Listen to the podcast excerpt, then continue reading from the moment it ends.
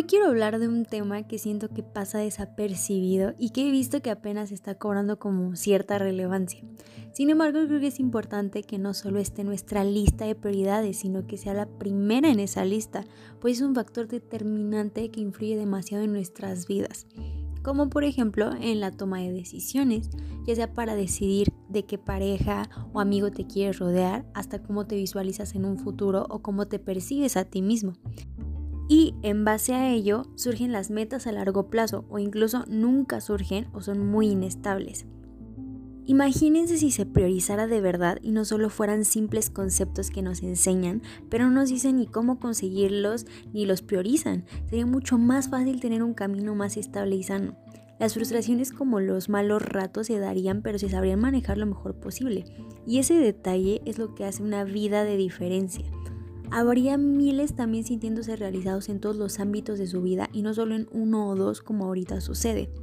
Y para los que aún no saben de lo que estoy hablando, me estoy refiriendo a la autoestima, al amor propio, a la salud mental y a la poca importancia que se le da en esta sociedad todo esto que acabo de decir. Este es el tema de hoy. Yo soy Roxana Cochegruz y esto es Generación Utopía. Y bueno, el amor propio y la salud mental son las herramientas que se han dejado de lado, pero que cambian vidas cuando se ponen en práctica. Y es que cuando logras tenerlas te sientes exitoso, estable, fuerte, confiado, sin necesidad de depender de alguien o de algo. Es digamos lo que nos da felicidad y fuerza para disfrutar el proceso hacia esa meta sin que nuestra estabilidad emocional dependa de si se cumple o no. Y es que esta meta puede ser desde conseguir un trabajo estable, tener un título, una casa propia, un carro, ser millonario. Pero en el camino hacia eso que quieres conseguir, o incluso teniéndolo, pasan millones de situaciones que a veces nos pueden tirar y cambiar nuestro rumbo, la visión que tenemos de nosotros mismos. Pero con autoestima y amor propio, es decir, con el manejo tan bueno de nuestras emociones, tendríamos el poder para saber levantarnos de estas situaciones y arreglarnos sin necesidad de que varios se queden en el intento.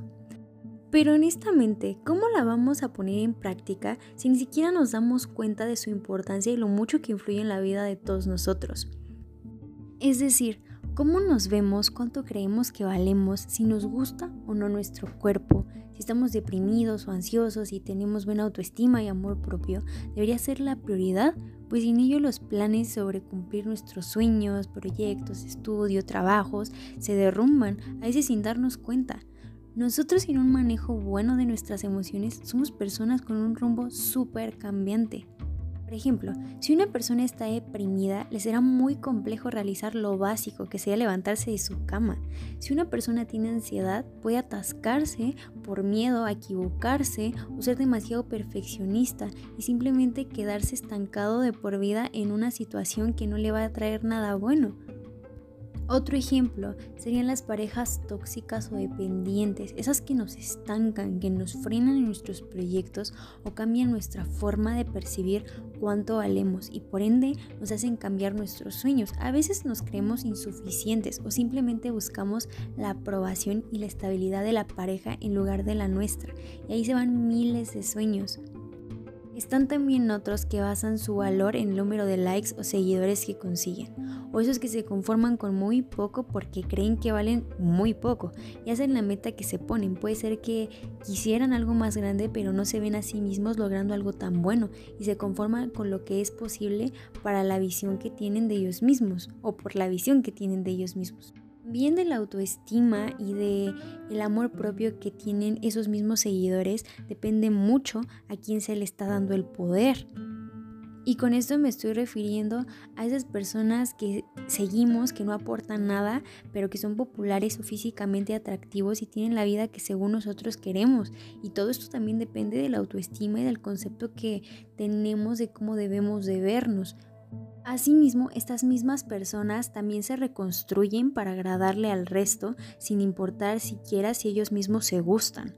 Y bueno, de ahí me puedo seguir también a los que no les importa mucho su salud y su cuerpo porque lo dejan todo en segundo plano, por los que comen mucho, muy poco y no se aguantan ni siquiera ver en el espejo. Y de ahí radica su forma de tratarse y de cómo permiten que se les trate Sin esta, digamos, autoestima, amor propio, salud mental, que generan las personas inconformes con todos los que están rotos por dentro y al final se van de esta vida, los que desean ser alguien más, los que ven más el futuro que su presente, los que llegan a la cima pero se sienten vacíos porque en el camino dejaron todas sus piezas regadas con tal de alcanzar su meta, o los que no sienten que valgan algo.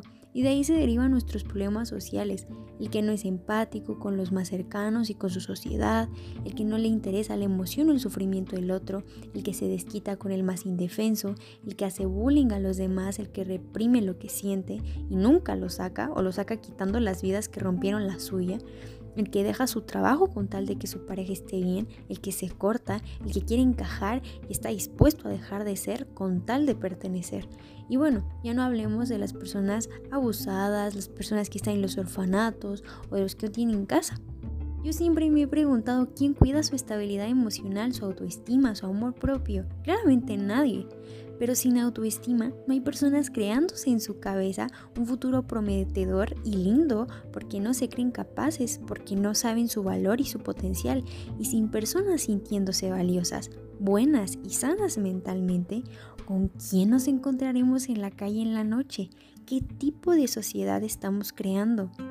Y ahí viene la interesante pregunta, pero ¿cómo cambiamos todo esto y priorizamos la salud mental si desde muy pequeño se nos ha enseñado que las prioridades son otras y que las situaciones personales son eso, personales? A mi punto de vista, hay muy poca atención en nuestra vida sentimental, porque nadie nos dice en nuestros primeros años de vida lo importante que es la salud mental. Nos enseñan los significados, nos dicen a veces que es bueno tenerla, pero nadie nos dice cómo y lo más importante, el ámbito laboral y el académico no le dan la más mínima importancia. Hablamos de que no ponen en práctica la priorización de la salud mental, de tener una vida equilibrada, aunque parece que ambas tienen su valor y nos expresan la importancia de ser personas sanas y estables mentalmente, la vida real no deja que le demos esa importancia. Prueba de ello es lo que nos enseñan de pequeños, que es que tú debes de adquirir capacidades prácticamente celestiales para poder con todo lo que se te presentará en la vida mientras estudias y trabajas. Nos educan para esto de pequeños, por ejemplo, hablando de horarios. En la escuela, primero está la escuela desde temprano, luego llegas y haces tu tarea, las responsabilidades del hogar y al final, si sobra tiempo, porque pues ya que la sociedad no considera que esto es muy indispensable, viene tu momento de jugar, ir con un amigo. Por supuesto que ya no hablamos del tiempo para ti, que también es igual de importante, pero no está muy bien distribuido el tiempo para dárnoslo. Si hablamos del trabajo, giramos en torno al trabajo todo el día si quieres ser el mejor, no puedes salir de 8 a 6 pm en punto.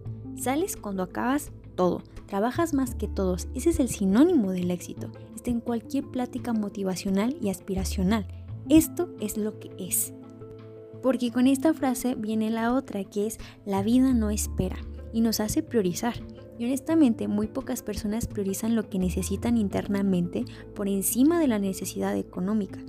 ¿Cómo no vamos a hacer eso si no hay opción alguna que no nos haga perder algo? Cuando ponemos primero lo que sentimos y nuestras crisis, todos salimos perdiendo si estamos persiguiendo un sueño. Al menos eso se nos ha enseñado y no sé por qué algunos parecen estar conformes con eso.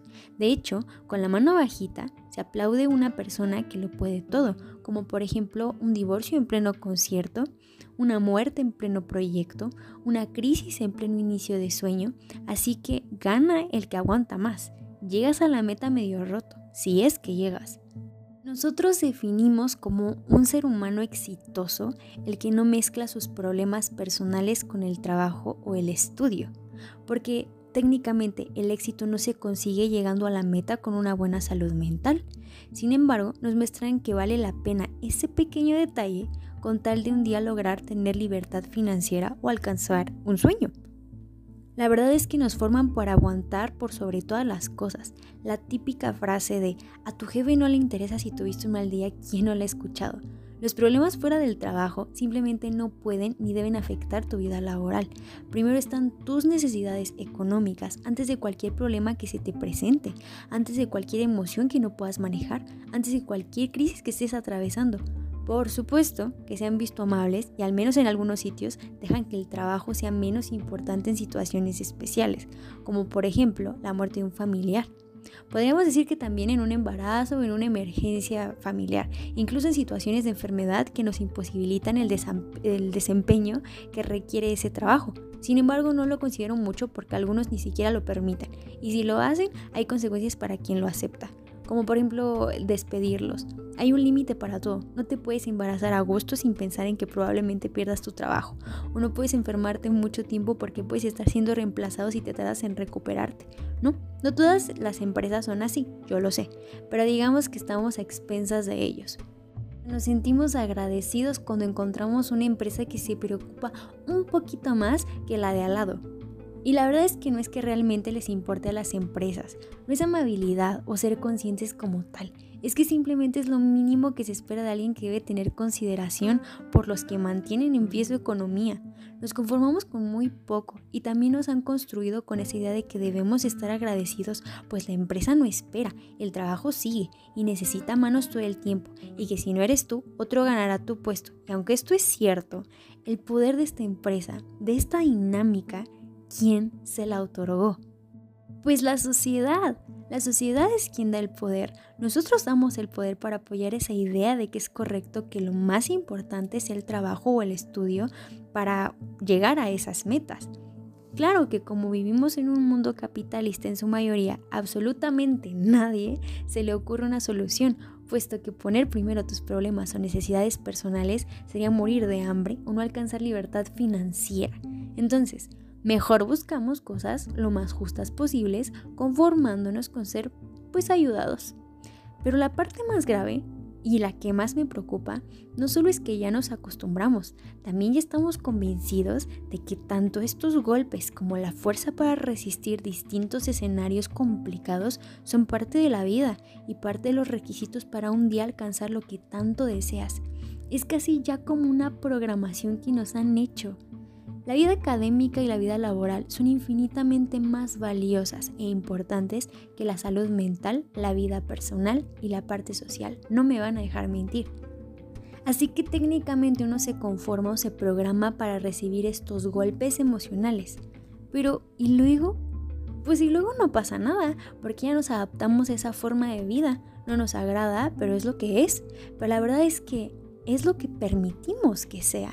Permitimos todo con tal de tener dinero en la mano, de tener el puesto deseado, de alcanzar el éxito soñado, porque esta es la realidad y fantasear con cambiarla es la pérdida de tiempo para muchos. Sin embargo, los grandes cambios para mí no surgieron de sociedades conformistas o resignadas, surgieron primero por cuestionarse, por no dar por sentado que todo siempre va a ser igual, por no ver todo tan lejano, tanto que ni vale la pena dar el primer paso, surgieron de una sociedad que creía en que sí se podía llegar a un ideal para nosotros, no para los que deciden por nosotros. El problema aquí es que hemos permitido que se nos diga hasta cómo debemos vivir y lo que debemos priorizar, sin importar si nos rompemos en el camino con esa forma de vida. Seamos honestos, los más beneficiados con la dedicación y priorización no somos nosotros, son los que reciben las grandes ganancias gracias a tu compromiso. Nos mantenemos a flote porque hemos comenzado incluso a ponernos metas más realistas. Hemos aprendido a amar las cadenas y hasta darles un valor mayor que nuestras necesidades. Es casi como si aceptáramos que sin esas restricciones no lograríamos ser nada bueno. Y la verdad es que nos han programado increíblemente, al menos es lo que yo creo. Hay los que dicen que somos cristalitos por pensar en la salud emocional y decir que tenemos ansiedad. Pero honestamente, ¿Por qué el darse cuenta de algo que no deberíamos de lidiar de esa manera es tan malo? Aquí no se trata de ideologías que no son comprobables. Basta con volver a ver la vida de al lado, la propia, nuestro valor, nuestra intolerancia, nuestros propios complejos, nuestra poca seguridad de nosotros mismos, no solo de forma individual, ¿eh? también como especie. Que sí es muy importante esta última parte esa seguridad como especie radica de la autoestima y el amor propio, de la salud mental, de la estabilidad emocional, del buen manejo de emociones en situaciones complicadas. Es que Todos estos conceptos que tenemos en nosotros mismos y como especie son los que nos afectan nuestra propia evolución hacia una sociedad y un sistema que se acomode a nuestras necesidades, a nuestra tranquilidad, a nuestra salud física y mental. Es lo mismo que cuando escogemos una pareja y esta famosa frase de aceptamos el amor que creemos merecer. Así pasa con esta forma de vida. Aceptamos el sistema y la sociedad que creemos merecer y hasta que nuestra autoestima y valor no mejoren, no podremos empezar con lo básico, que es priorizar nuestro ser que está lleno de emociones, ya que sin salud mental, ningún cambio, tanto el individual como el global, será posible. ¿Y tú, qué has priorizado hasta hoy? Yo soy Roxana Cochegros y esto fue Generación Utopía. Nos vemos a la próxima.